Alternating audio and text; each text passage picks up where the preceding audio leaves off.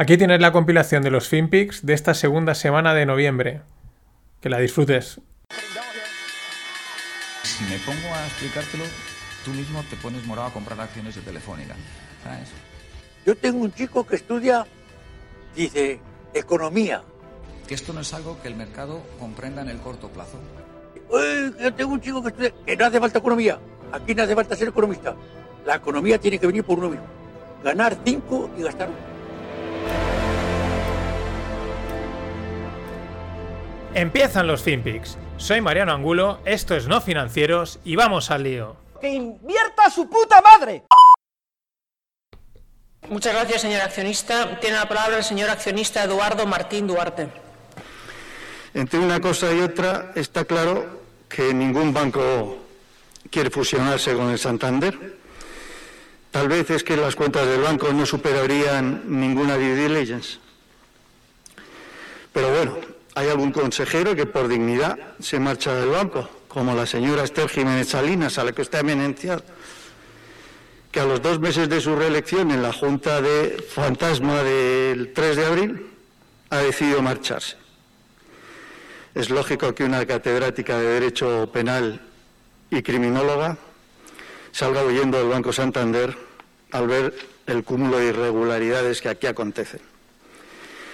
Pero es, la excepción por cuando el resto de consejeros no dimiten, ni le hacen dimitir a usted, pese a las noticias que la vinculan con el narcotráfico y la querella que le acusa del asesinato a su padre. Mientras el banco no lleva a cabo un informe forense sobre estos y otros delitos y sobre los negocios que usted y sus directivos llevan a cabo aprovechándose de la información privilegiada del banco, seguirá planeando sobre usted, su familia, los directivos y el banco algo más que la sombra de la duda. ¿Cómo os habéis quedado, no financieros? Con Eduardo, Uriarte. Os dejo el vídeo en la newsletter, son seis minutos de exposición. Él lo dice al empezar, he puesto directamente el corte más importante en el que él dice, eh, soy abogado y accionista de la, de la, compañía. Es decir, es un abogado que está lanzando unas acusaciones en un evento oficial y pues no sé si este hombre ahora mismo, no, el banco, ella, Ana Patri, Ana Patri, no, no se querella contra este hombre. Es que es, es, heavy, ¿eh? Le acusa de narcotráfico y de haber asesinado a su padre en un sitio oficial. Esto no es un rumor, esto no es un. Ha llegado, no. El problema es que lo, me enteré el domingo, salió por Twitter, lo vi, es del día 27 de octubre de la Junta de Accionistas y en los comentarios de YouTube hay gente que pone, sí, sí, esto está ahí, esto está ahí, ¿no? Luego el hombre dice que es, bueno, es que es espectacular. Mm, Ana Patricia, o sea, narcotráfico y posible asesinato de su padre, entre otras cosas, ¿no? Les echa en cara el gasto que hacen en aviones, corrupción. Eh, no olvidemos que Ana Patri pues se lleva muy bien con el gobierno, con todos, con el, con el, con el presi y el vice. Hay un tufo, el tufo huele, el tufo cada día más huele, huele más, pero... ¿eh? Los del IBEX, los del IBEX, es que está todo el está todo el mundo en el ajo. Me parece, yo, o sea, me parece espectacular. Ya lo del, o sea, que, que haya una querella por haber matado al padre, me parece, no sé, o sea, no sé. Ya, esto, esto puede dejar lo de, lo de Trump, la peleita de Trump y Biden en, en otro lado, ¿no? En fin. Eh, la peleita de Trump y Biden, pues ahí están. Bueno, de momento Trump estaba jugando al golf, todo el mundo ha cantado victoria creo que fue ayer o antes de ayer, ahora no me acuerdo. Enseguida, pues que se volcó en el último estado, pues mm, yo creo que se ha cantado victoria demasiado rápido, básicamente porque eh, de momento Donald, pues parece que lo va a pelear todo hasta el final y visto lo visto, pues mm, a saber qué pasa. Mm, literalmente, por mucho, no sé, no. De hecho, a mí, eh, eso que todo el mundo se haya avanzado, todos los medios de comunicación, es como, corre, corre, vamos a, a anunciarlo ya y que tire para adelante, ¿no? Y dices, oye, que el otro está ahí con todo un ejército de abogados, con un halcón que se llama Rudy Giuliani, que fue el, el alcalde de Nueva York durante el 11S, que antes consiguió meter a toda la policía de Nueva York en, en vereda, porque aquello era un escándalo y ese es el, el, representante, ¿no? La cabeza de abogados de Trump para toda esta historia es Judy, Rudy Giuliani. Si queréis ver vídeos, vamos, es de la línea de Trump, sale con un anillo de oro enorme y tal, pero no creo que se vayan a quedar ahí parados. Eh, no sé, no, yo no, no sé por qué la gente canta victoria tan rápida, pero bueno, así están las cosas. Mm, lo decía Trump porque, claro, de tonto no tiene un pelo. Y os acordáis que lo mencioné, que dije, hostia, este está dando como por perder las elecciones, ¿no? Decía, ya veréis como en cuanto gane Biden, el COVID se ha acabado, ¿no? Y, y de hecho en unas declaraciones decía, al final no va a haber vacuna antes de las elecciones. Dice, bueno, esto es política, ¿no? Como diciendo, pues me la están jugando y pues qué casualidad que hoy ha salido Pfizer que no, ha, recibido dinero del, así como otras eh, farmacéuticas sí, parece ser que esta no ha recibido dinero del gobierno y pues bueno, lo publica hoy que, bueno, que una efectividad del 90%. Mm, claro, independientemente, ¿no? Lo habrán sabido hoy o no, a lo mejor lo sabían. estas cosas hace, mucho, lo publican hace una semana, que era lunes, y el, el miércoles probablemente eh, Donaldo hubiese arrasado, ¿no?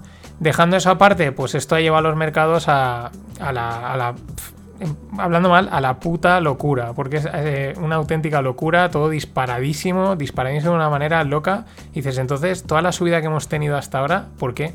La que hemos tenido, digo, de los últimos ocho meses, ¿qué está descontando? Si descontaba la vacuna y ahora cuando sale la vacuna sube más. Mmm, muy loco loquísimo, tan loco que hace nada el cierre, el Nasdaq se está dando la vuelta, estaba en, rojo, o sea, estaba perdiendo, o sea, estaba prácticamente perdiendo, el SP disparadísimo, el, oro cayendo, mm, vamos, prácticamente todo a lo loco para arriba de una manera eh, exuberante. Mm, es verdad que a nivel de, pues, de motivación, la, eh, sí es verdad que la vacuna al final mm, pues es efectiva, que se puede eh, entregar, pues es un gran cambio, ¿no? Pero no sé, una auténtica una auténtica locura. Hablando de locuras, pues el más loco de todos, ¿quién? El IBEX. El IBEX, que de estar en el pozo ha sido el índice del mundial que más ha subido, un 8%. Eh, algunas acciones eh, de locos. los bancos subiendo un 20, casi un 20%, da igual. Siguen en el pozo. El Santander sigue a 2 euros, el Sabadell a 0,30, de estar a 1 euro hace un año. Quiero decir, han subido un huevo y siguen estando en el pozo. Iberia, Iberia ha subido un 36, un 37%, si te ponen 1,50, sigue estando en el pozo, un 37% en un día, una auténtica barbaridad. Lógicamente, eh, pues bueno, todo al final tira y si hay vacuna la gente podrá volar, etcétera, etcétera, ¿no? Pero una auténtica locura. Mm, ¿Qué parte de la locura? Pues eh, que venía diciendo, que es lo que comenta José Luis Cava, que es un inversor, trader, como lo queramos ver, pues dices una, una, cosa que es llamada el gridlock. El gridlock es que, como independientemente de que gane Trump o gane Biden, parece ser que los senados y el Congreso, como sea, van a estar 50-50, eh, no hay una mayoría absoluta, pues todo van a tenerlo que, que acordar.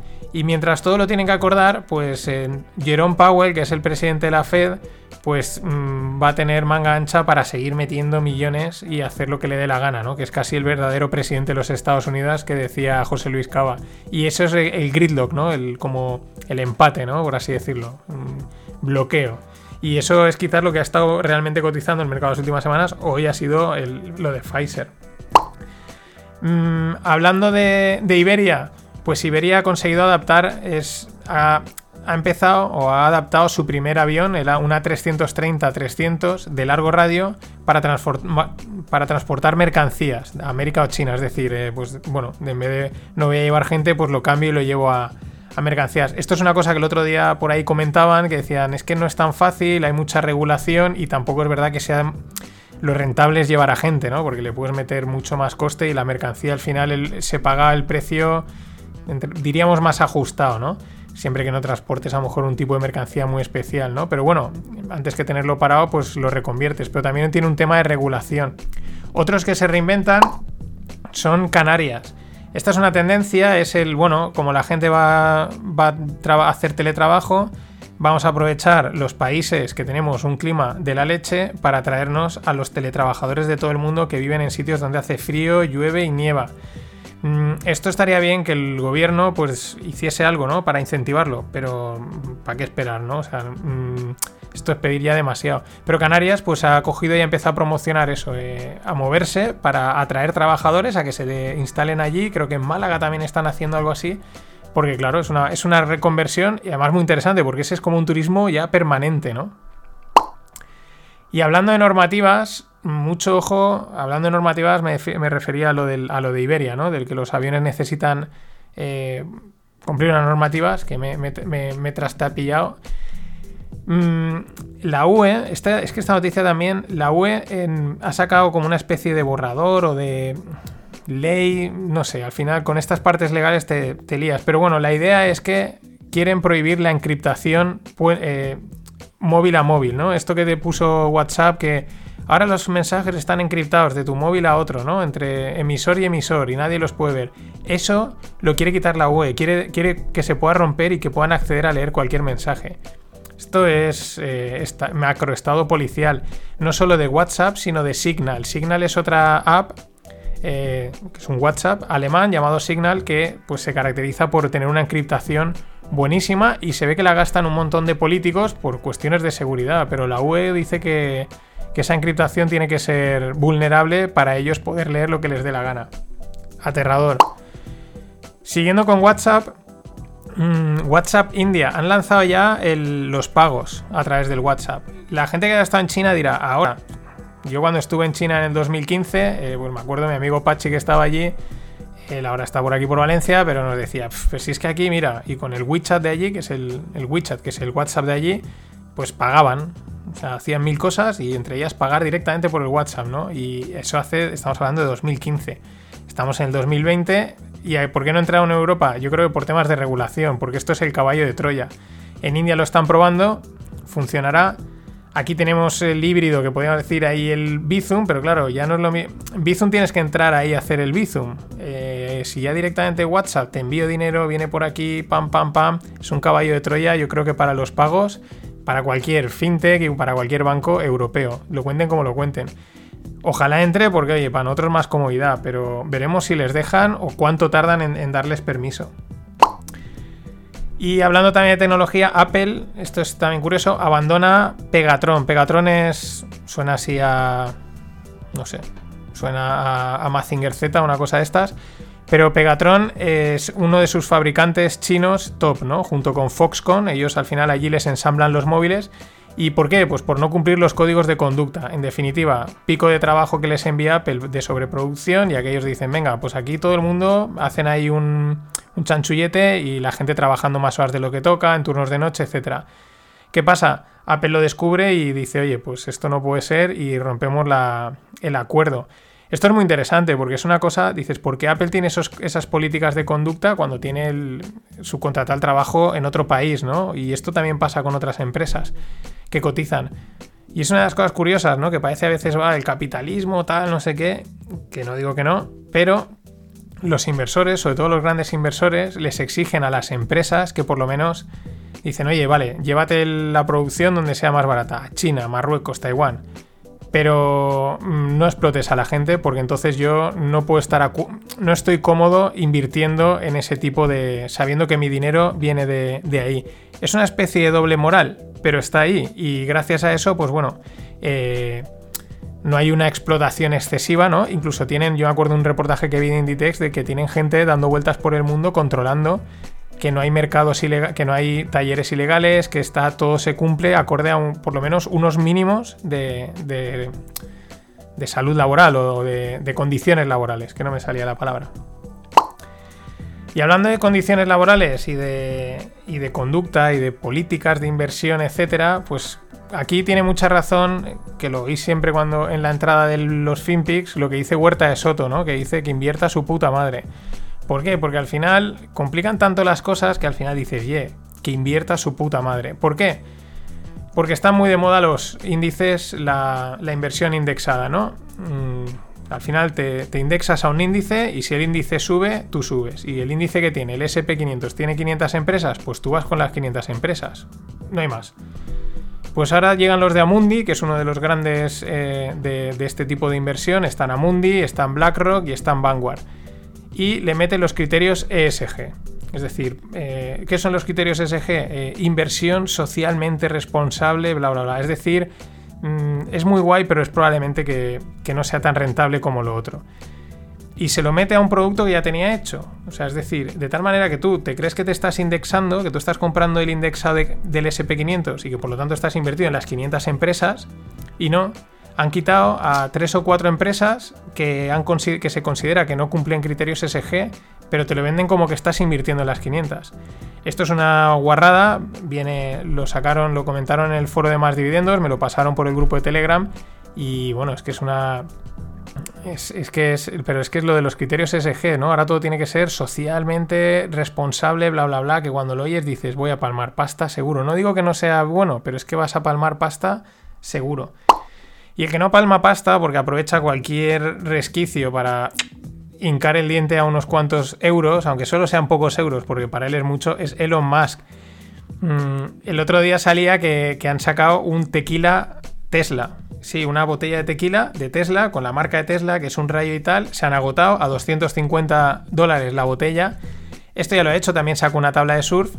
Y bueno, pues aprovecha el tirón que tiene su marca, el tirón que tiene él y su marca, pues para sacar productitos y sacar pasta. Mm, con los millones que mueve Tesla, pues bueno, esto es casi por diversión, ¿no?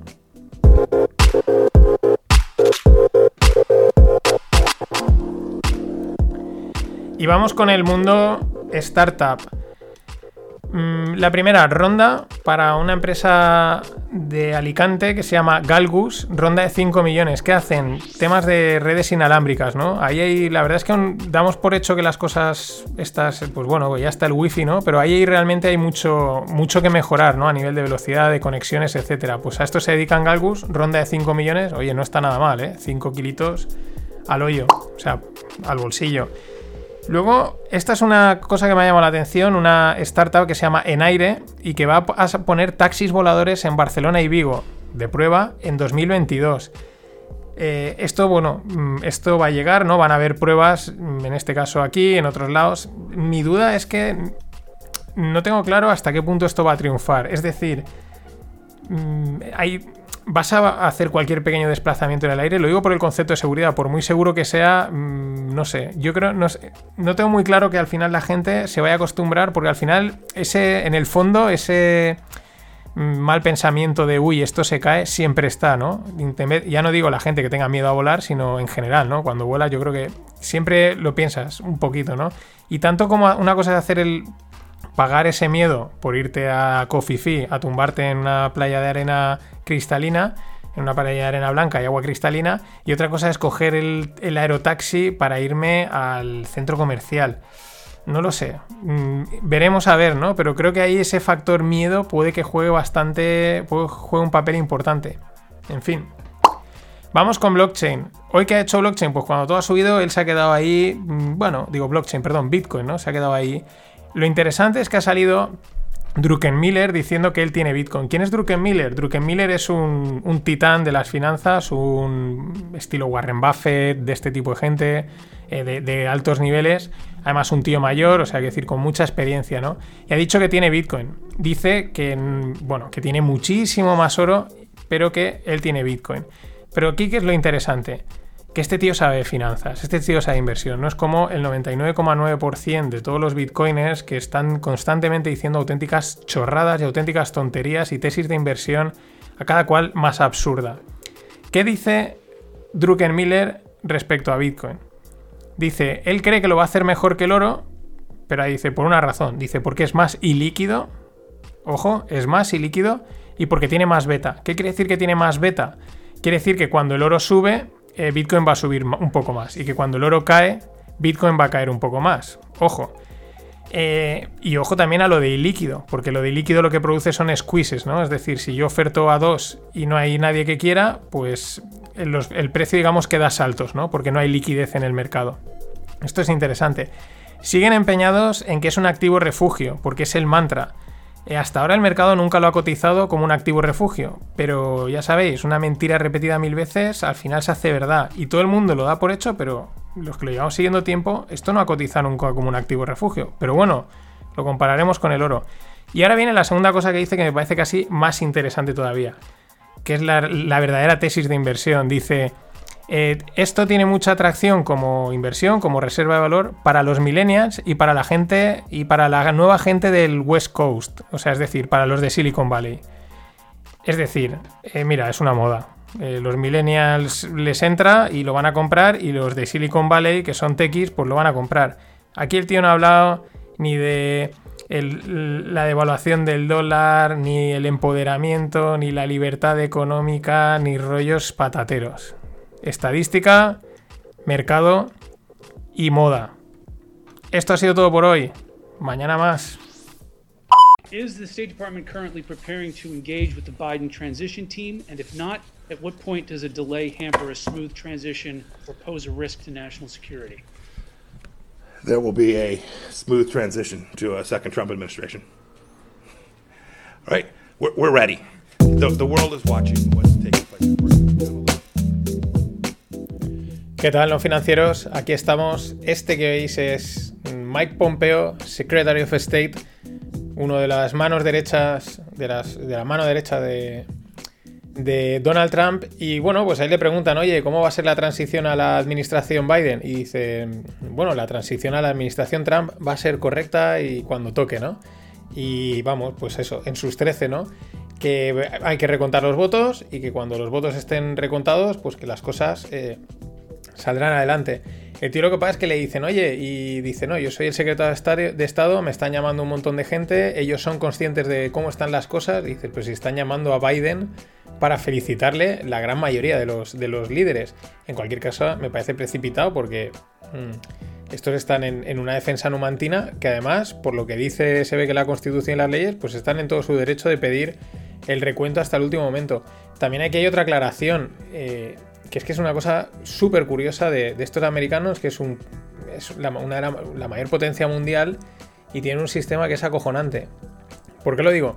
Porque hasta, creo que es hasta entre el 8 de diciembre y el 14 de diciembre es cuando se saben realmente, independientemente de que hagan el recuento y toda la historia. Eh, no es cuando, es cuando saben realmente los datos oficiales, ¿vale? Porque se han contado y ya saben oficiales, porque lo que tenemos hasta ahora son proyecciones de eh, Associated Press, o sea, de, los periodistas. Unas proyecciones en base a, no sé, no sé, o sea, proyecciones y, y realmente el dato oficial mm, verídico es el entre el 8 y el 14 de diciembre, independientemente creo que va aparte del tema de, que luego vayan con abogados y recuenten, ¿no? O sea, en fin, una cosa que yo creo que es lo que... mm, aquí todo el mundo está de acuerdo que cómo puede ser que Estados Unidos tenga este sistema electoral tan, no sé, tan... tan americano, no sabemos esto exactamente lo que es. Mientras, Italia reconoce eh, que necesita 10 billions mensuales para paliar efectos del COVID, ¿no? Supongo que ayudas y tal. 10.000 millones mensuales. Esto, mm, pues nada, que te despistas y te han volado, mm, vamos, los 30, 40, eh, 50 mil millones en, en nada. Y ya llevamos, vamos camino del, bueno, ya son 8 meses de pandemia y pues probablemente queden otros tantos. Eh, en fin, mm, este es un tema importante. Recordad, por poner en perspectiva, España en teoría nos van a dar 140.000. En teoría, ya veremos si cumplimos lo que piden y si al final se atreven a dárnoslo tal y como. tal y con la. por lo que. a lo que apuntamos, ¿no?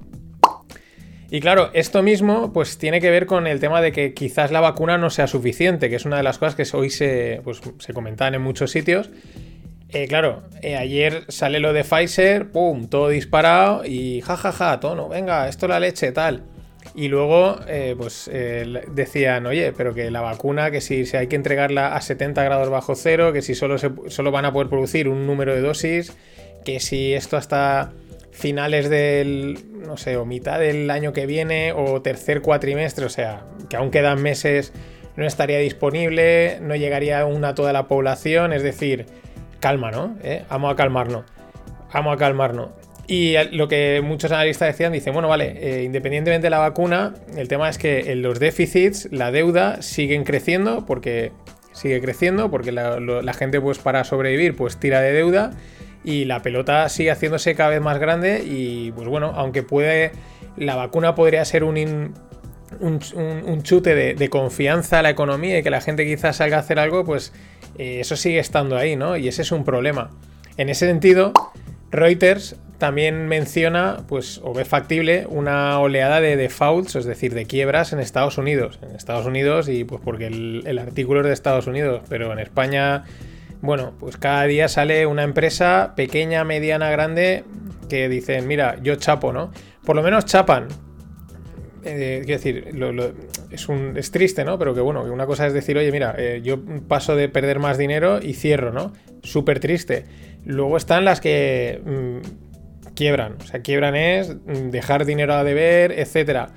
Eso está ahí y pues esperemos que no pase, esperemos que de alguna manera pues no sabemos cómo las cosas remonten a nivel económico, pero eso está ahí. Y siguiendo con lo de Pfizer, pues eh, cosas curiosas, porque ayer el mercado eh, subió un huevo, pero luego se dio la vuelta al final y acabó corrigiendo, o sea, acabó, pues el Nasdaq acabó perdiendo, acabó casi, creo que acabó en negativo, el, el SP muy lejos de donde se había ido, se había ido a las nubes, o sea, se había ido al edificio 100 y acabó en el edificio 30, para que nos hagamos una idea de- del movimiento que hizo. Y Pfizer, pues apenas subió, o sea, apenas se movió la, acción. Una, cosa. Aquí una de las cosas que comentaban es que quizás aprovecharon ayer grandes manos. Fue como un trigger, como mira, perfecto, para iniciar una rotación de carteras a lo bestia, ¿no? ¿Por qué? Porque vieron que lo que han visto es que la energía eh, lo hizo un 16% mejor que las tecnológicas. Mm, ¿Sabes? Es como. Vale, sí, las tecnológicas han subido mucho, pero ayer con el arreón que era, pues todo tenía que haber subido. Y de repente unas han subido un huevo, las otras se han quedado atascadas. Hoy seguían corrigiendo. Mm, Bueno, pues igual aquí han hecho las grandes manos una de sus jugadas que pues veremos dentro de unos pues de unos, de unos días. Me gustaba mucho José Luis Cava, últimamente está haciendo unos vídeos muy chulos y además creo que hace unos análisis bastante certeros sin, sin andar con rollos. Y decía, bueno, vamos a esperar primero a ver si los mercados corrigen. Si corrigen, veamos a ver hasta dónde llegan. Y cuando lleguen a donde lleguen y según cómo se comporten, entonces veremos hacia dónde van a ir, ¿no? Que parece que no está diciendo nada, pero aquellos que sigáis así los mercados diariamente dices, es que está muy bien, o sea, es decir, oye, calma, cada cosa a su tiempo, vamos a ir viendo, no nos precipitemos. Más cosas. Ha presentado Apple su nueva serie de dispositivos de la familia M1 que básicamente es que llevan cambian porque ya van a llevar un chip ARM. Dejan los Intel y creo que llevaban Intel ahora hasta hace poco y pasan a llevar ARM. La guerra del microchip pues lleva ya años. eh, podéis buscar por ahí en el creo que lo comenté en el podcast del Bazar de la Bolsa. José Manuel habló bastante de Intel pero al mismo tiempo de ARM y de otra serie de, competidores de Intel. Y bueno, pues eso, ahí hay mucho mercado, pero también hay un montón de competidores. Este es un ejemplo que Apple ha abandonado a Intel para irse a ARM y también fabricarse sus propios procesadores, porque ARM, si no me equivoco, puedo estar equivocado, y disculpadme a aquellos que sé que hay algunos que esto lo controláis, pero es como que tú les pasas eh, los diseños y ARM te los construye, una cosa así, es un- una cosa así. Pero bueno, independientemente de eso, pues eso ya son cosas técnicas. En la historia, cambio de Intel a otro, a otro tipo de procesadores, hacerte tú tus procesadores y luego aparte, pues claro, que han dicho que van como un tiro, que van mucho mejor. Que, que íbamos a esperar, no iban a decir que van más lentos. También los Apple, eh, los portátiles y la tecnología Apple siempre se ha destacado por ser súper, súper potente. Más cosas, Indexa, Indexa Capital, que pues bueno, súper conocida en España los últimos 3-4 años, como Adalid de la inversión indexada y de forma automatizada, con carteras automatizadas, eh, porque bueno, pues te asigna directamente los activos y tal, pues bueno, va a dar el salto a Bélgica para seguir creciendo. Eh, ¿Cuál es la idea? Pues bueno, este tipo de inversión, cuantos más clientes tienes, mejo- puedes bajar las comisiones, lo cual es de agradecer que no digan, bueno, puedo bajar las comisiones, pero yo las mantengo ahí a mi precio y así gano más pasta. No, su idea es seguir bajando comisiones, ganando base de clientes. Una cosa que no me gusta de Indexa y no me gusta de Finicens, y lo he visto últimamente varias veces en los últimos meses en Twitter, porque Finicens es como la, una homóloga Indexa, ¿no? Hacen, hacen prácticamente lo mismo. Y entran en unas batallas, unas batallas en Twitter que es que son, son patéticas. A mí, yo la verdad es que tengo desde que lo he visto, las dos empresas, la imagen que tengo de ellas es. ha bajado muchísimo. No entiendo cómo, eh, por ejemplo, el otro día ponía Finicens que estaban bajando las comisiones y le entraba uno de los fundadores de Indexa que es también pues directivo de Indexa y decía, no, oye, dejar de mentir, no estáis bajando las comisiones, no hacéis nada más que copiarnos. Los de Finicens le contestaban, pero es que de estas de este tipo he visto ya varias y dices, ¿pero qué haces? Esta pelea de niños, o sea, de verdad, me parece, o sea, no, no lo entiendo. Patético y ya digo, creo que la imagen realmente sale, menos mal que mucha gente igual de esto no se entera, pero yo personalmente no, es que no lo entiendo, o sea, me, me transmite muy poca confianza este tipo de, maniobras, están de, de patio de colegio, sobre todo cuando estás gestionando dinero vuelvo a darle. Eh, más cosas. Uber va a permitir reservas con 30 días de antelación. Que bueno, que esto pues no sé, no le veo ni un, ni un bien, vale, pues venga, pues no sé qué ventaja puede tener reservarte un Uber con 30 días de antelación. A lo mejor quizás en ciudades como Londres, Nueva York o sitios así, pues sí que igual eh, pues hay mucha demanda y a lo mejor está bastante bien. Lo que sí que me parece interesante es que van a permitir elegir conductor. Y claro, ¿por qué? Porque esto siempre redunda en que al final los mejores conductores se llevan más clientes, con lo cual redunda en una competencia en teoría sana, ¿no? Y, que la gente, los conductores lo hagan bien para, para que sean elegidos, ¿no? Ese tipo de cosas, ese tipo de incentivos así sutiles eh, funcionan siempre creo que muy bien. Y bueno, eh, Hyperloop, el, el, modelo este de transporte del futuro de lo más, que es un tubo bajo tierra, un túnel bajo tierra eh, que es una cápsula que va al vacío y entonces vas a toda leña. Es muy interesante en un vídeo que hablaba Elon Musk, no era un vídeo, era un podcast con Joe Rogan que explicaba un poco que la, solución no era ir por el aire, ¿no? Lo que os comentaba en el podcast de ayer de los aerotaxis, él no veía ese modelo, no veía la gente volando, ni, ni en vías aéreas, sino lo que la veía la gente era por bajo tierra que el tío se había estudiado todas las tecnologías de los túneles y que, vamos, que era un sistema mucho más ecológico, mucho más seguro, porque dice que es como una especie, el túnel en largas distancias, al final actúa como una especie de serpiente. Entonces, aunque haya movimientos de tierra, eso es lo que él explicaba, eh, digamos que el túnel se puede hacer de forma que se adapte a esos movimientos. Una cosa de tecnología.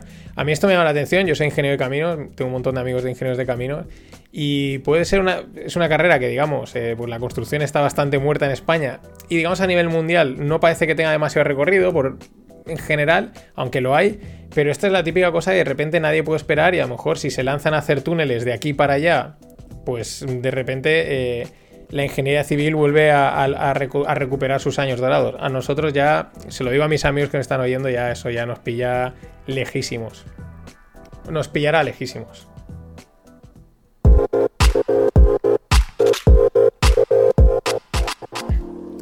Y vamos con startups, vamos con ronditas. Sí, ronditas. Jovin, H-O-B-E-E-N, Jovin, ¿no? Como Half Bin, Jovin. Eh, es de energía, eh, ronda de 130.000 euros. Interesante porque en estos, en muchas de las empresas que están saliendo de energía, los típicos eh, Lucera o la luz, este estilo de, Ahora hacen. El negocio está en algo parecido en, en lo que hace este de Jovin, parecido. Ahora explico la diferencia. ¿Qué hacen Jovin o qué es lo que ofrecen? Eh, han sacado un kit de, eficiencia energética que conecta varios dispositivos inteligentes, se instala en los domicilios y entonces te ofrece asesoría energética personalizada que te ayuda a reducir el despilfarro, ¿vale? Es ahí donde hay varias que por eso ofrecen prácticamente la, la energía a coste, ¿no? Y dicen, oye, yo te doy la electricidad a cambio, le pagas a lo mejor muy poquito al mes por los servicios de gestión pero aparte, el otro beneficio es que ellos, eh, a, través de todos esos datos de consumos, etcétera, pues son capaces de, darte una mejora, una eficiencia energética que, pues de alguna manera rentabilizan o porque, bueno, pues también a lo mejor te cobran la, consultoría o lo que sea, ¿no? Pero es ahí donde muchas de estas empresas de energía están haciendo, están haciendo dinero. O sea, es el, modelo de negocio, ¿no? Y dices, ¿cómo, ¿dónde estás ganando? Pues están ganando en, en ofrecerte esa, tipa, esa eficiencia energética de la manera que sea, ¿no? Más cosas. Ahora vienen tres, que las tres, bueno, tienen que ver... Bueno, una no. Vale, que me cola. Eh, vale, pues primero voy con la que no. Alice Biometrics. Eh, claro, al decir bio, pues ya había pensado en Health Tech, que era, pero no, no es de Health Tech, es de identidad digital. Mm, levanta una, ronda de 1,5 millones y lo que tienen es un sistema automático de verificación de identidad online, ¿no? Pues esto va muy bien para cuando vas a hacer pagos en banca, transacciones, etcétera, pues bueno, un sistema que te, que te de una forma rápida y segura. Aunque esto mismo, yo siempre digo, estaría muy bien que estuviese para cualquier web, porque al final eh, tenemos 7 millones de contraseñas, porque en cada sitio la contraseña es de una manera, el login que tienes que hacer es distinto y al final es un auténtico jaleo. ¿Y cómo molaría tener un sistema único de identificación en prácticamente cualquier web? Pero bueno, esperemos que alguien, alguien dé con esa solución. En teoría, blockchain podría, ¿no? Un sistema Mm, no sé, no lo veo. Y mira que es un coñazo lo de las. Lo de, las, lo de los passwords. Ahora sí, dos, proyectos que están en la línea de lo, último que se ha mencionado mucho, del tema health tech, ¿no? De, de, la salud y la tecnología. Uno, Naru Intelligence. Ya lo está diciendo, inteligencia artificial. Ronda de un millón de euros. Pero es que fijaros, sistema inteligente en la nube dirigido a mejorar resultados en el seguimiento de los eventos adversos severos en pacientes con cáncer y otras enfermedades crónicas. Utilizan aprendizaje automático para el campo biosanitario. Eh, tengo, que o sea, tengo que coger el, párrafo exacto porque no entiendo nada. O sea, sí, inteligencia artificial para mejorar eh, una serie de cosas. El tema de Health Tech, la verdad, entre que la parte de sanidad se nos puede escapar, le une la parte tecnológica y una parte tecnológica Deep Tech y ya perdidos totalmente. Pero bueno, ronda de un millón para adelante. Otra, Coa Health, ronda de 14 millones. esto es curioso porque el proyecto, y esto no lo sabía, se ha fraguado en el seno de Alfa. Alfa es el laboratorio de proyectos disruptivos de Telefónica. Curioso, ¿no? Pensaba, estaba Guaira, que es la parte de startups, que siguen teniéndola, pero sabía que estaba, es como el, área 51 de Telefónica, pues se llama Alfa. Bien, pues eh, Coa Health se ha salido del proyecto, o sea, ya, digamos, ha, ha crecido y bueno, nada más salir ha levantado una ronda de 14 millones. Y bueno, lo que hacen es son proveer, son proveedores de servicios digitales para redefinir la atención en salud mental. Ya os digo, o sea, y mm, últimamente este, este, estas mezclas de tecnología tan potente que seguro que dan unos resultados buenísimos, pero se escapan a la comprensión de una manera brutal. Es casi, oye, mira, vale, toma el dinero y espero que esto salga bien, ¿no? Y luego una que me ha llamado la atención es de fuera, se llama Hopin, H-O-P-I-N. ¿Y de qué va? Eventos online. Esta no es de española, pero es que hace una ronda de 2.000 millones de valor. Con una ronda de 125 millones que, le valora, que la valora en 2.000 millones. El, uno de los inversores dice, es la, o sea, no hemos visto nada crecer tan rápido. Claro, te ha venido la pandemia, eh, están saliendo mil soluciones para tema de eventos online, de conferencias online, a ver quién lo hace pues bueno, aunque todos hagan lo mismo, se ha abierto tantísimo mercado que vamos, mm, una barbaridad. Me da la atención, os la dejo por si queréis verla, yo creo que, tiene buena pinta. Y bueno, por último, mm, la diferencia con lo que os comentaba ayer con Druckenmiller, ¿no? Y en un vídeo que estaba viendo hoy le decían, oye, tu tesis de inversión es estadística, es de mercado, es, no tiene historias raras, ¿no? No tiene mantras de el dinero y tal, ¿no? Hoy veía un vídeo de Michael Saylor, que es el CEO de MicroStrategy.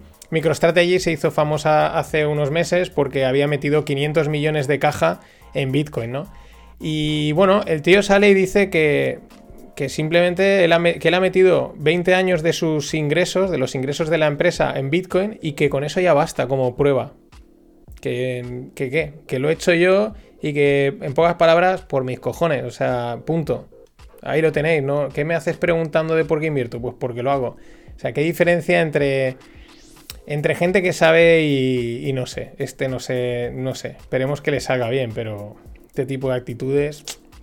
Y por último, me lo pasaba da Salor por, por Telegram, me parecía muy curioso. Es un Ish Flipe House, o sea, yo flipo. Bueno, es una, señora de, de Georgia que, le, que, bueno, firma una póliza de 400 dólares, un seguro, un aseguro de viaje y está leyéndose la póliza y en la página 7 de repente pone, eh, se paga por leer. Es decir, los, de la, compañía de seguros habían metido ahí un eso como diciendo, mira, si te lo llegas a leer, te pagamos 10.000 dólares. La señora enseguida les envió un correo y 10.000 dólares a la buchaca. Espectacular. Eh, bueno, esta también tendrá su, su punto de marketing. En fin, esto ha sido todo por hoy. Mañana más. I want you to feel good about what you're doing, but you'll never know. That's just the job. What's the job? Living in the not knowing. ¿Qué tal, no financieros? Aquí estamos, este que hoy será Don Draper, hablándole a la mítica, a su mítica secretaria Peggy Olson, y le dice eso, ¿no? Dice, bueno, ¿cuál es el trabajo, no? Y dice, pues vivir en, la incertidumbre, en lo que no conoces.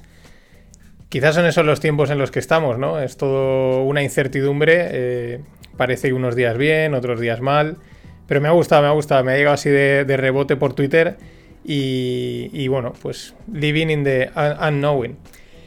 En, the not knowing, perdón. Eh, los que sí que no ven incertidumbre, o unos días sí, otros no, otros días no. A mí es que me hace mucha gracia ya los de los de Goldman Sachs y los de JP Morgan.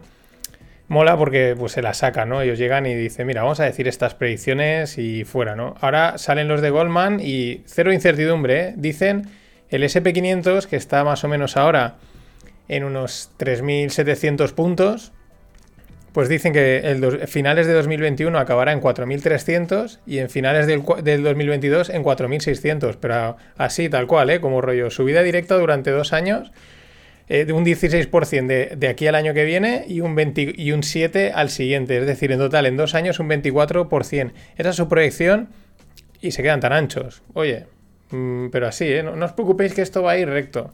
En fin, ya os digo, me hace gracia porque eh, cada día sueltan una, pero es que creo que es que lo hacen ya casi para, no sé. Yo creo que, bueno, saca algo. Si luego lo que os digo, dicen, nosotros vamos a ganar dinero igual, caiga o suba, mm, ¿qué más da?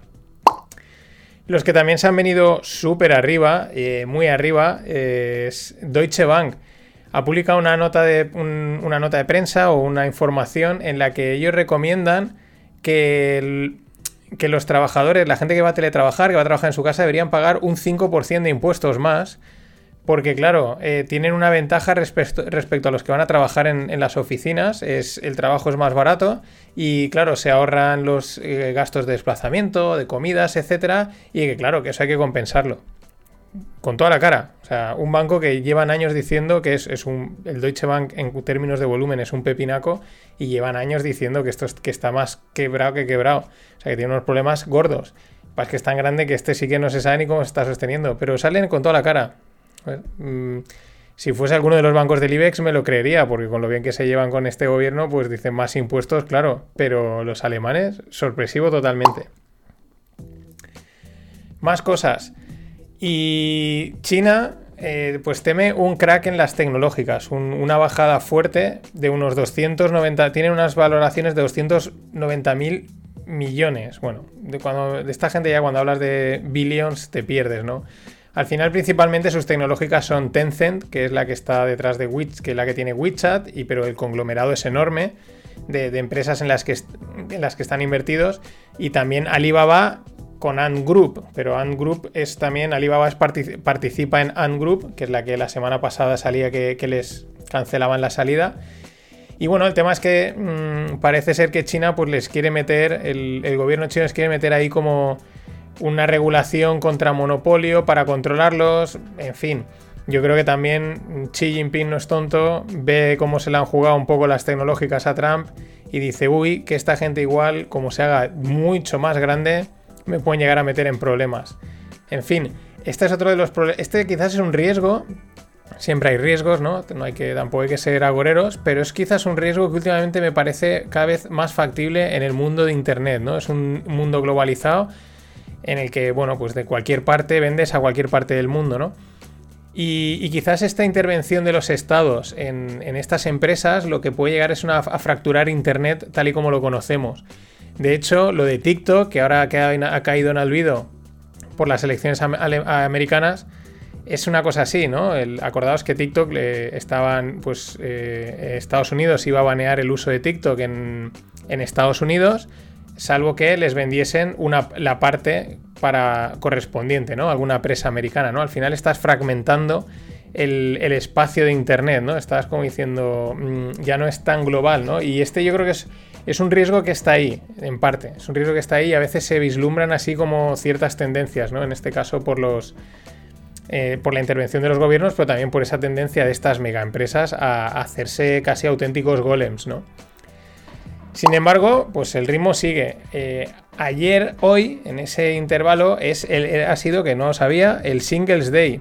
no es un día para encontrar cita para los solteros, sino que es un día también pues como una especie de pues para vender, ¿vale? Eh, lo que estaba, me, me ha llamado la atención, porque estaba ahora navegando en internet y me ha salido Camper, la empresa de zapatos de aquí de Mallorca, también el Singles Day, o sea, ya se va a poner de moda y noviembre va a ser una fiesta, vas a tener el Singles Day, el, el Cyber Monday, el Black Friday y todas las, y todas las, y todas las ofertas que quieras.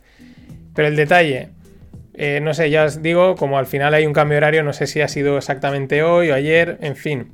Alibaba ha procesado 500.000 órdenes por segundo en el Singles Day, o sea, un récord de ventas espectaculares, 500.000 órdenes por segundo, es una auténtica locura, pero locura, espectacular.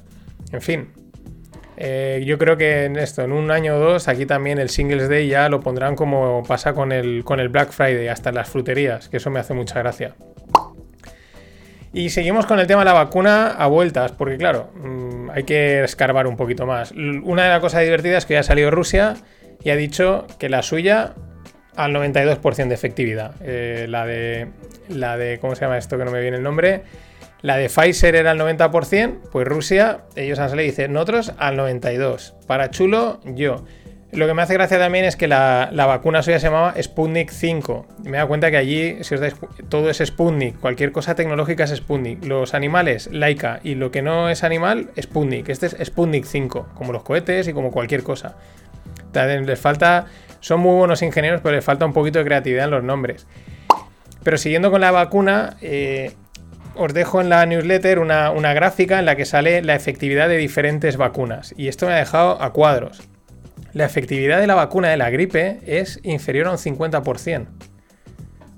Sí, la de la gripe. O sea, te estás poniendo una vacuna que es inferior a 50, que su efectividad es inferior al 50%. A mí me parece un engaño, ¿no? O sea, no sé, no le veo mucho mucha lógica. Pero claro, aquí lo hilamos con el tema de la, de la del COVID, que dicen que es del 90%. Es decir, la gripe, que es algo que tenemos súper estudiado, es, del es inferior al 50%, quizás también porque está más extendida la gripe y hay más cepas o tal, y esta me dices que es del 90%. El otro detalle que ha pasado desapercibido es que para entregar la vacuna esta del COVID cuando llegue, se necesitan temperaturas del Ártico, de menos de, menos de entre 70 y 80 grados bajo cero. A ver eso, a ver eso cómo lo suministras. Quizás por eso el CEO de Pfizer el lunes, cuando salieron la noticia, vendió un paquete de sus acciones. Aquí dicen, claro, eh, ya os decía ayer que mmm, las acciones de Pfizer que se quedaron estables, claro, aquí dicen que es que era formaba parte de un plan de trading. Es decir, que en agosto del 2019 eh, ya fijaron un precio y si, el, y si, el, mercado llegaba ahí, pues se vendían las acciones. También le puede, ver, le puede ver algo de sentido porque es como una especie de objetivo, ¿no? Oye, si haces bien tu trabajo, en teoría se va a ver reflejado en, la evolución de las acciones y, será como, como, un objetivo, ¿no? Es una, un, y por lo tanto te permito vender. Pero aún así, este tipo de cosas siempre dices, uff, mmm, mmm. Quizás no lo ve tan claro. El Bourla, el, el CEO de Pfizer. Berkshire Hathaway, pues la, la empresa holding de, Warren Buffett ha reducido su posición un poco en Apple, en unos 4.000 billions, o sea, en 4 billions, en 4.000 millones. Bueno, eh, en el artículo hablan de billions como el que habla de, vamos, de pesetas. Eh, billions por aquí, billions por allá. El tema es que, bueno, ha reducido también, eh, tiene cierto sentido. Warren estaba es uno de los que dice que, bueno, si lo tienes claro, ¿para qué diversificar?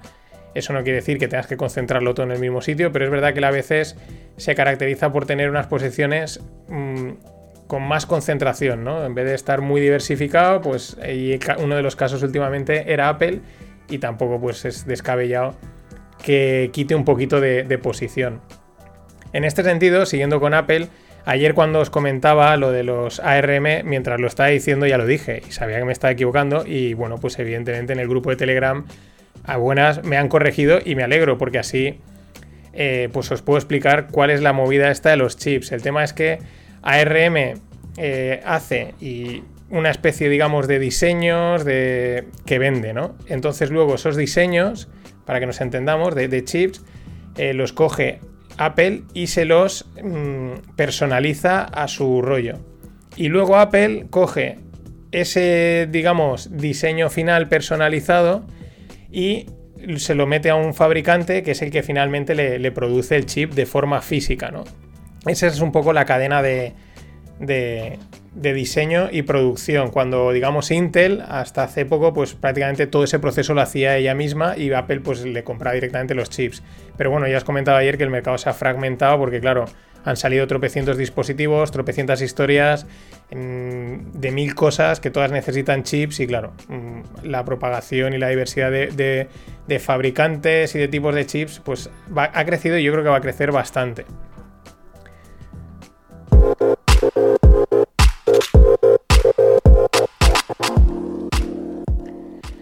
Y vamos con las startups. Pero vamos a hablar de. Porque últimamente son todas. Y ayer decía, digo, es que son todas de, de Health Tech y al final no entendemos nada. Pues oye, sí, se está levantando dinero para Health Tech. Pues muy bien. Hoy me he ido un poquito fuera.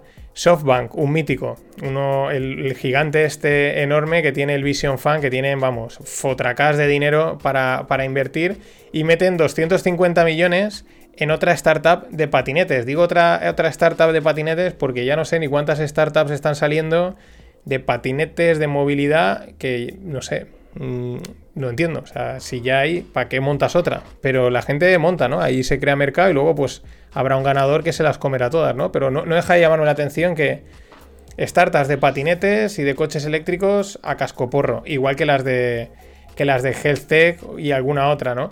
En ese sentido, pues bueno, hoy a, Iñaki Arrola, el fundador de coches.com, que la vendieron hace poco, pues decía eso, decía, bueno, que aquí a veces también en el mundo de las startups hay mucha ronda que sí, que levantan dinero, pero que es como como que no es buena, ¿no? Como no es sólida. Es como, sí, sí, hemos levantado dinero, pero detrás es. no es que sea mentira, pero que bueno, que no. Eso no tiene solidez, por así decirlo. Es más el vender la ronda. Quizás esta sea una, una de ellas, pero claro, SoftBank es un pepinaco, saben dónde se meten, aunque hayan cometido algún patinazo. Y en, el mismo, en la misma línea de super rondas, pues 80 millones para SME. ¿Qué es SME? Es una fintech de. De Lituania. Eh, ¿Qué es lo interesante aquí? Pues eso, en la zona del Europa del Este, Estonia, Lituania, Letonia, el tema fin, bueno, el tema startup tupero se mueve un huevo, pero el tema fintech mucho más aún. Tiene una legislación muy buena, impuestos que facilitan las cosas, poca regulación, una pasada. Una pena que allí haya que haga frío, porque bueno, porque si no no serían malos sitios para estar y para montar este tipo de historias. Pero bueno. También porque, bueno, cuando este tipo de empresas les meten tanto dinero es porque su plan de expansión es Europa, así que igual si nos van sonando, pues eso que nos llevamos, porque cualquier día las vemos por aquí. Lo que, lo que, le, lo que le hace falta a la banca de, España, que, lleguen más competidores eh, con, mejores, con mejores soluciones. Y que no había sonado del todo. Y en blockchain, en cripto, blockchain, Bitcoin, Ethereum, porque Eh, para decirlo todo. Bueno, el banco chino, uno de los grandes bancos chinos, que es el China Construction Bank, eh, ha emitido bonos por valor de 3.000 millones y acepta cash o acepta Bitcoin para, para, para vender el bono. Esto es interesante por dos aspectos, claro. Evidentemente en el mundo Bitcoin enseguida, veis esto tal. Vale. Aquí hay dos cosas. Uno, sí, está muy bien que una entidad importante acepte Bitcoin porque, bueno, pues como que le da bueno, pues eso, que la acepta, ¿no? Le da como validez, ¿no? Como, como oye, te lo acepto como medio de pago. Eh, también vamos a ver, si estás viendo que hay mucha gente que está comprando Bitcoin, que parece que lo tiene bastante gente, pues oye, yo facilito el pago de la forma que sea, ¿no? Págame en Bitcoin, págame en lo que sea, ¿no? Y, y yo capto pasta. La pregunta aquí, lo, que me, lo curioso son dos cosas al final hay que, hay que ver muchas veces las transacciones. Es gente, en teoría, que compra Bitcoin para mantenerlo, para jodlear lo que se dice.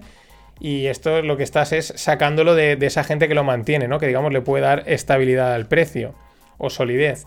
La otra pregunta es: ¿qué, haría, qué hará el, bueno, primero, ¿cuánto venderá? O sea, ¿cuánta gente le pagará en Bitcoin? Porque igual hay mucha gente que dice, no, no, yo el Bitcoin lo quiero para mí, te pago con cash. La segunda cosa es si el China Construction Bank, cuando reciba esos Bitcoins, ¿qué va a hacer? Se los queda o directamente los vende a mercado para tener, pues para, para evitarse las fluctuaciones que pueda tener. Esto es lo interesante. En ese sentido, ¿qué es lo que puede pasar? Pues que vale, vayan saliendo este tipo de cosas en las que se vaya aceptando en ciertos sitios Bitcoin. Mm, tampoco creo que sea totalmente masivo, pero puntualmente. Y eso traducido a la, a la cotización es que creo que se va a volver más compleja, se va a volver más una cotización, no como últimamente que, vamos, iban telegrafiando los movimientos, ¿no? Pues ahora va a pasar aquí, va a llegar a ti, que es lo que siempre dices, todo es un poco de chiste, ¿no? En otros sitios no, no puedes hacer esto, eso es porque, pues como decía Druckenmiller, hay poca liquidez y bueno, tiene unas condiciones muy particulares. Pero si empieza a entrar más gente, lo que pasa es que las cotizaciones se vuelven mucho más complejas, más caóticas, más esquizofrénicas, como es un mercado como Dios manda. Y por último, en el, en el otro lado de Bitcoin, que está, no digamos, no es el enemigo, sino pues bueno, el, otro es Ethereum. Y bueno, ha pasado una cosa interesante, bueno, mm, según quien la vea, ¿no?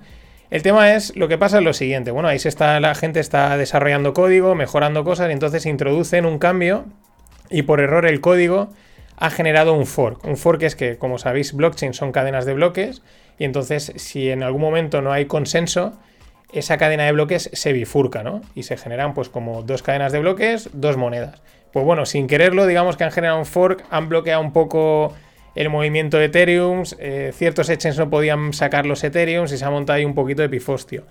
¿Cuál es la historia? Que esto lo ha liado eh, Infaura, que es bueno, una empresa mm, que es parte de otra empresa que tiene pues bueno como eh, objetivo, ¿no? Tiene el encargo de seguir desarrollando Ethereum, ¿no? Lo cual, lo que criticaban los bitcoiners, que enseguida están ahí con el, con el cuchillo, eh, que solo saben ver la, la, ¿cómo es? la paja en el ojo ajeno, pues eso, que esto al final era un poco de centralización, ¿no? Que si fíjate lo que ha pasado, estos han tocado algo y el sistema no ha funcionado, en fin, estas peleitas que lo curioso es que a Bitcoin ya le pasó algo parecido hace siete años, cuando estaban actualizando una cosa y se generó una cosa parecida. En fin, cosas que pasan en este mundo que es a veces un mundo mm, muy curioso. Nada más, hasta mañana. with those early investment dollars, you know, so if you have $300,000 and then you have a million dollars, what you do with those early precious capital resources is you go about systematically trying to eliminate risk. So you pick whatever the you know you think the biggest problems are, and you try to eliminate them one at a time. And that's uh, that's how small companies get a little bit bigger, and then a little bit bigger, and a little bit bigger, until finally, at a certain stage, you reach a transition where you have where the company has more control over its future destiny. ¿Qué tal, no financieros? Aquí estamos. Este que oíais es eh, Jeff Bezos haciendo una reflexión muy interesante, ¿no? Porque al final una startup empieza en el... Eh, nace, crece y se desarrolla en el mundo de la incertidumbre, como ayer ponía con Don Draper, in the not knowing. Y él lo que dice es que conforme vas creciendo y vas eh, captando pasta y recursos, lo que tienes que ir es eliminando riesgos, eliminando riesgos, eliminando riesgos, o sea, tendiendo hacia una certidumbre, que es así como se hacen grandes las empresas. Lo curioso también es que al mismo tiempo, porque él mismo lo ha dicho alguna vez, que él sabe que ahora mismo estarán haciendo la empresa, por así decirlo, que acabará con Amazon, es que eh, justo ese mismo, o sea, pivotas de una incertidumbre a una certidumbre, te haces, son muy grandes, pero luego al ser tan grandes no son ágiles. Y te aparece uno pequeño que lo, lo renueva todo, lo hace todo más ágil y acaba contigo. Estas paradojas que tiene la vida. En fin, paradojas como por ejemplo eh, las declaraciones del doctor Fauci, que era el que estaba ahí al lado de Trump durante un tiempo, que era como el, asesor en el tema de vacunas, también, bueno, eh, apuntado en, el documental este de la pandemia, pues parecía que el tío estaba también en todos los fregados así de conspiranoicos para sacar vacunas. Bueno, lo que dice es que, eh, que esto no lo he entendido la verdad muy bien, no, no sé por qué, dice que vale, que la vacuna, que las vacunas estarán muy bien, pero que harán que el COVID sea endémico. Supongo que es porque, bueno, mm, no sé, lo hacen endémico. Eh, yo creo que ya es endémico desde hace un año, porque si no, no estaríamos así. Y, esto pues es endémico hasta que pues lo, ya convivamos con él y no haya ningún problema. Otra cosa que también comenta, que también ha salido, es que estas vacunas eh, las han hecho con una nueva técnica o las van a hacer con una técnica que es eh, como algo sintético, mRNA, mm, yo no tengo ni idea y claro, pues ya si la gente ya es reacia, o podemos ser reacios con lógica a meterte una vacuna desarrollada en tan poco tiempo y así encima es una técnica nueva, apaga y vámonos. Más cosas. Eh, Asia, ¿no?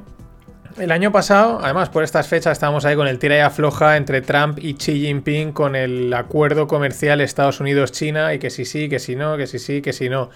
Bien, este fin de semana se va a cerrar el mayor acuerdo comercial del mundo entre 15 naciones de la región Asia-Pacífico. Entre ellas está China y alguna otra de estas grandes y puede que incluso entrase India. Esto es muy interesante porque eh, la parte geopolítica, geoeconómica, siempre es interesante, siempre es curiosa. Creo que hay que estar al tanto de ella. Pero analizarla es mm, sacar el dedo al aire, ¿no? Y decir, a ver, para acá. Porque creo que es extremadamente difícil. Ni siquiera los expertos creo que son capaces de realmente eh, dilucidar este tipo de acuerdos, eh, qué consecuencias pueden tener para bien o para mal. Y el ejemplo es ese, ¿no? China está en la frontera cascándose con la India, pero al mismo tiempo van a firmar un acuerdo. Entre ese acuerdo Asia-Pacífico, ahora no sé si igual está también Australia, pero también al mismo tiempo creo que China tiene ahora, mm, o sea, tiene bloqueados, hay una movida ahí con las materias primas de Australia bestial, ¿no? Y ese es el juego geopolítico, geoeconómico, ¿no? Que por un lado nos estamos dando de leches, pero por el otro lado estamos firmando acuerdos. Es muy complicado, por eso a veces simplemente hay que quedarse con la noticia e intentar sacar conclusiones me parece siempre difícil. En ese sentido, os recomiendo, creo que, bueno, la película que yo he visto, ya lo comenté, que mejor refleja este tipo de juegos bidireccionales o en todas las direcciones es una que se llama Siriana de, de George Clooney. Es de la parte esta más israelí, árabe y tal, pero explica muy bien cómo ahí todo el mundo está jugando a dos bandos. Y como dato curioso, ya que estamos en China, esto lo he sacado de la cuenta eh, eh, Dinastía Chip, que habla muchas cosas de China y está interesante, pero dice que si eres un acusado y, tu caso llega a juicio en países como Japón, Corea del Sur o China, tienes un 98% de posibilidades de ser condenado. O sea, 98% de posibilidades. Eso de a ver qué dice el juzgado. No, no, prácticamente seguro te va a condenar. Em, parece que esto tiene que ver también con una componente, eh, y esto es curioso, eh, social, ¿no? Cultural, cuando a lo mejor dirías, oye, pues un juzgado es un juzgado, ¿no? Porque se ve que al final eh, tienen mucho peso las confesiones y hay mucha sentencia basada en lo que la gente ha dicho, ¿no? Y si la gente allí es seria, pues supongo que dirá lo que tiene que decir, ¿no? Pero no deja de ser curioso que aún incluso en la justicia hay un tema cultural muy importante. Y bueno, suavemente, muy suavemente, muy, muy suavemente, pero el dato de empleo que ha salido hoy de Estados Unidos mejora muy suavemente. Se esperaban 725.000, han sido 709.000, es decir, eh, digamos, de, peticiones de desempleo. Es decir, muy suavemente, muy suavemente. Pero bueno, ahí está. Y bueno, para echarse a reír, como comentaban en Twitter, es que el bono griego a dos años está cotizando, el tipo de interés está en negativo. El bono griego. El bono griego que en la, crisis del euro del 2011, ¿no? Que casi se iban a la mierda y tal, pues aquello se disparó a unas cotas imposibles, ¿no? Porque el país estaba quebrado y prestarle dinero mediante bonos, pues claro, había, oye, estás quebrado, ¿quieres que te preste dinero? Vale, pues me pagas un interés muy alto. Está cotizando a negativo. Flipante. O sea, flipante la distorsión eh, monetaria, financiera que hay en los mercados. Mm, es acojonante.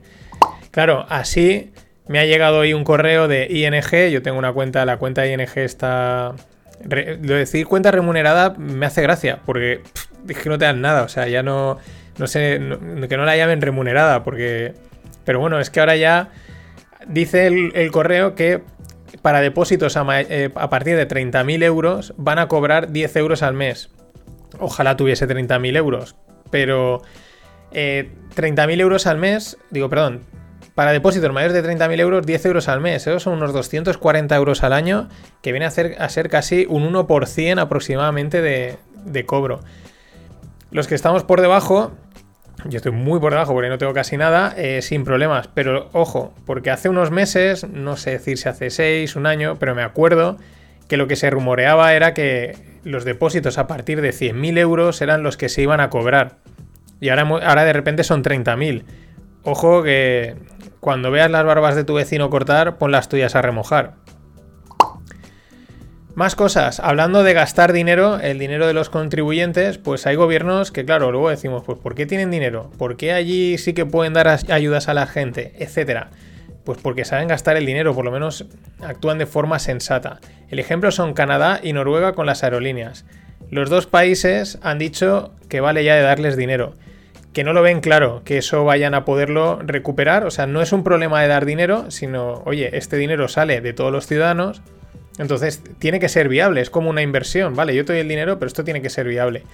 Y de momento dicen que no ayudan más a sus compañías, Noruega, a Norwegian Airlines, porque aparte, y este dato es muy curioso, dicen que sería falsear la competencia, ¿no? Le estás dando dinero a una compañía que no, que no va a tirar y es como una ayuda al que no la, no sé, al que no la necesita, ¿no? Sino a, pues eso, estás creando empresas zombies, que se le dice, ¿no? Claro, esta gente gasta su dinero de una forma lógica, racional y luego pues tienen dinero cuando vienen estas, cuando vienen dadas. No como aquí, que, no, que, los nuevos presupuestos que se han aprobado, que si ya van a acabar con los recortes, porque lo que se trata es de gastar. O sea, la clave es gastar de la forma que sea, no importa. Pues luego estamos como estamos. Estamos como estamos, muy triste, pero muy triste. Estaba viendo hoy un artículo de que sacaban fotos del centro de Valencia. Mm, me tengo que. Vivo relativamente cerca, pero me tengo que dar un, un paseo o no, porque. Muy triste. O sea, un montón de comercios cerrados, en alquiler, en traspaso, un montón de los demás, de estos que funcionan siempre. Y... En fin, que hay gente que sí que se está adaptando. Por ejemplo, o porque se lo permiten, claro, son otros países. Por ejemplo, Chipotle, la cadena Chipotle. No sé si habéis estado en Estados Unidos, pero es una cadena de, de comida Tex-Mex, o sea, comida mexicana-americana, porque un mexicano te dirá eso de, comida mexicana no tiene nada, los típicos burritos, unos burritos enormes, buenísimos. La historia de Chipotle es curiosa porque era un tío de, creo que de San Diego, de por allí, que dijo, todos los sitios, los burritos que hacen no me gustan, voy a hacer yo burritos. Y acabó teniendo, bueno, un espectáculo de... De, cadena de, a nivel americano. Bueno, pues Chipotle estrena West Point, que va a ser un restaurante eh, solo de delivery, el, totalmente digital, es solo para ir a recoger y entregar pedidos, nada de... Nada, un punto puramente digital. Esto es interesante, creo que pueden ir por ahí los tiros. El cambio puede ser muy brusco, no van a dejar de desaparecer los restaurantes, por favor, que no desaparezcan. Pero esta oleada de quizás puntos de solo recoger comida de delivery o ir a pillarla. Y el otro, que quizás ya habréis oído, que son las Black Kitchens que son sitios donde no están abiertos al público, cocinan y los sirven a través de delivery, ¿no? sí, de, Uber, de, no, Uber no, de Globo y de, sí, de Uber, Uber Eats también. Es decir, eh, no sé, porque no las he probado, pero no sé si te lo sirven como marca de de Black Kitchen o eh, es como marca, como si fuese el hacendado, ¿no? La hamburguesa de Globo, pues te la dan. Pero están saliendo bastantes proyectos, claro, como no te enteras, porque no están abiertos a la calle, no sabes. Pero están saliendo un huevo. Y en Barcelona, creo que el año pasado comenté, se había vendido alguna empresa de Black Kitchens por 7-8 millones de euros. Y ese puede ser una inercia muy importante, pues mucho consumo en casa, mucho delivery. Mm, pero bueno, mm, pues habrá que adaptarse a lo que venga. Los que también se adaptan a lo que venga y no se andan con tonterías son los ingleses. Rolls-Royce planea construir 16 mini centrales nucleares en Reino Unido. Ellos son conscientes de que sí, está muy bien esto de las energías verdes y tal, pero hay una demanda energética que hay que cumplir. Y hay que cumplirla al menor coste posible. Y uno de los menores costes posibles te lo da la central nuclear. Problema que tiene la central nuclear, son muy caras de construir muy muy caras, son complejas, eh, unas inversiones enormes. Entonces estas 16 mini centrales surgen con una idea, un modelo que es eh, modular, como construirlas por módulos, de tal manera que más o menos el, coste es unas 10 veces menor. O sea, una central nuclear típica, según pone el artículo de la BBC, serían 22 billions y una central de este tipo sería unos 2 billions. Eh, evidentemente la, la, energía que produce es menor, ¿no? Pero te permite un poco también no concentrar quizás tanto o no hacer un proyecto tan complejo que realmente son muy complejos. Pero bueno, esto es lo que hay. Eh, al final hay que, hay que suministrar energía. Es verdad que igual aquí en, países como España, pues mm, el sol, el aire y tal, pero ya veíamos que ahí tiene una parte de las energías verdes que no son tan tan verdes como nos venden. Y lo que esta semana, en la newsletter de la compilación, eh, os dejo un vídeo de operando un plátano a distancia con tecnología 5G, con robótica, es espectacular. Y os comento también, porque es que me parece un sector mm, para estar invertido a largo plazo muy tranquilamente, el de la robótica. En este caso, una empresa china llamada ULS o USL, porque creo que lo he anotado mal, Robotics. Me da igual la empresa en sí, es más el concepto del sector, que hacen exoesqueletos para los trabajadores. Es robótica al final y claro, los, la gente que, pues los trabajadores de almacén que cargan eh, obras que tienen que a veces cargar pesos muy fuertes, eso generan problemas de espalda, etcétera, pues te pones tu exoesqueleto y levantas, vamos, levantas un edificio si te da la gana. Mucho ojo con la tendencia a mí, eh, la de robótica está clara, pero luego aparte esta tendencia de a los seres humanos incorporarnos cosas que nos hagan más fuertes o nos hagan sentir más seguros. Ahí va a haber mucho, mucho negocio. Y por último, mm, lo comentaba hace dos o tres fin de pods, y así es, BMW lanza su SV, que son como los, los subs, que no llega a ser todoterreno, es una mezcla entre todoterreno y coche, eh, coche normal, berlina, en los, su sub iX, nada más y nada menos que para competir con Tesla. Parece que no consigue tanta autonomía, pero lo que decíamos, uf, es que entre comprarme un Tesla y comprarme un BMW, joder, es que la marca tira mucho.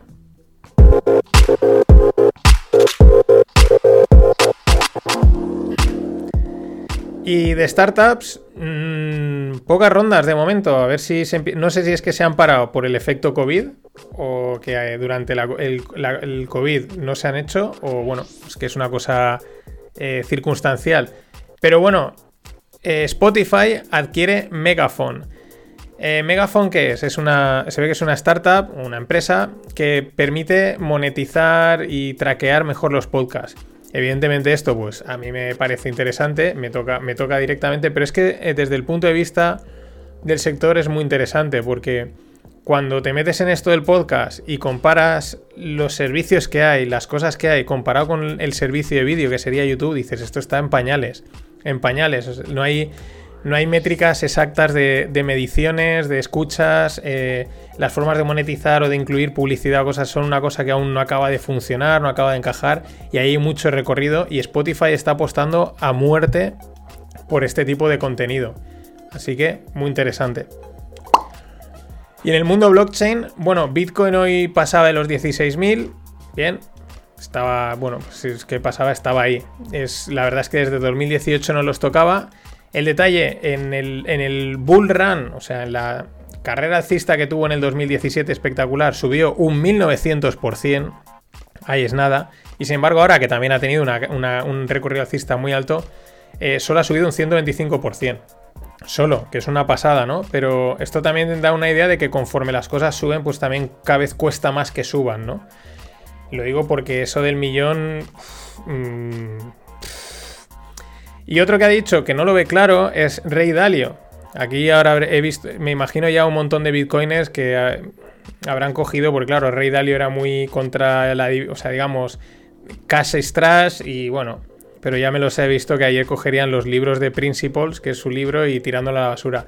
No, lo que dice Rey Dalio es que él no ve claro que las criptomonedas vayan a, a triunfar de la forma en la que la gente lo dice que van a triunfar. Es decir, él no dice que no vayan a triunfar, pero no como se cacarea, ¿no? Tampoco lo especifica mucho, él apuesta mucho más por el oro, cree que el oro es superior a Bitcoin, yo también lo creo, por mucho que lo digan, por otra serie de cosas, por otras cosas más mm, físicas y místicas que son difíciles de explicar, pero bueno, que bueno, este se sube al carro de los de, pues yo no lo veo tan claro, pero él no dice que no vayan a triunfar, simplemente es que toda la cháchara que cuentan, mm, en pocas palabras, que no. Y por ejemplo, el proyecto de una minería que se llama Blockseer, que está en 2.0. ¿Qué son los mineros? Pues bueno, cómo validar las transacciones en blockchain. Y entonces esta minería lo que va a proponer, su eso de diferencial es eh, censurar transacciones, ¿no? Al final, en teoría, llegan las transacciones y el minero la- las valida y para adentro, ¿no? Entonces, en teoría no hay censura, pero esto sería un tipo de censura en el que unas transacciones las meto y otras no. Mm, claro, han saltado ya todos. Esto va contra. Esto puede acabar con Bitcoin como el concepto tal y como era, ¿no? Puro, neutro, etcétera, transparente. Pero el, uno de los fundadores o programadores de Monero, que es una moneda totalmente anónima, dice tarde o pronto esto va a ir entrando en Bitcoin, porque al final es compliance. Le van a pedir, compliance es eh, cumplir con la regulación. ¿Qué le van a pedir? Oye, eh, hay ciertas transacciones, digamos, mercados negros, transacciones ahí oscuras, estas no las puedes meter, no, las dejes hacer. Eh, convergencia pura y dura. En fin, por cierto, esto se, bueno, se acaba el de esta semana, pero hay, hay Rogle. Hay Rogle, a ver, que a ver si os mola. En el fin de poda hablaré de derivados y fondos de inversión, que me ha hecho una pregunta Antonio bastante chula, y os hablaré un poquito del no code, porque, porque sí, ¿por qué no? Pasado buen fin de... Always.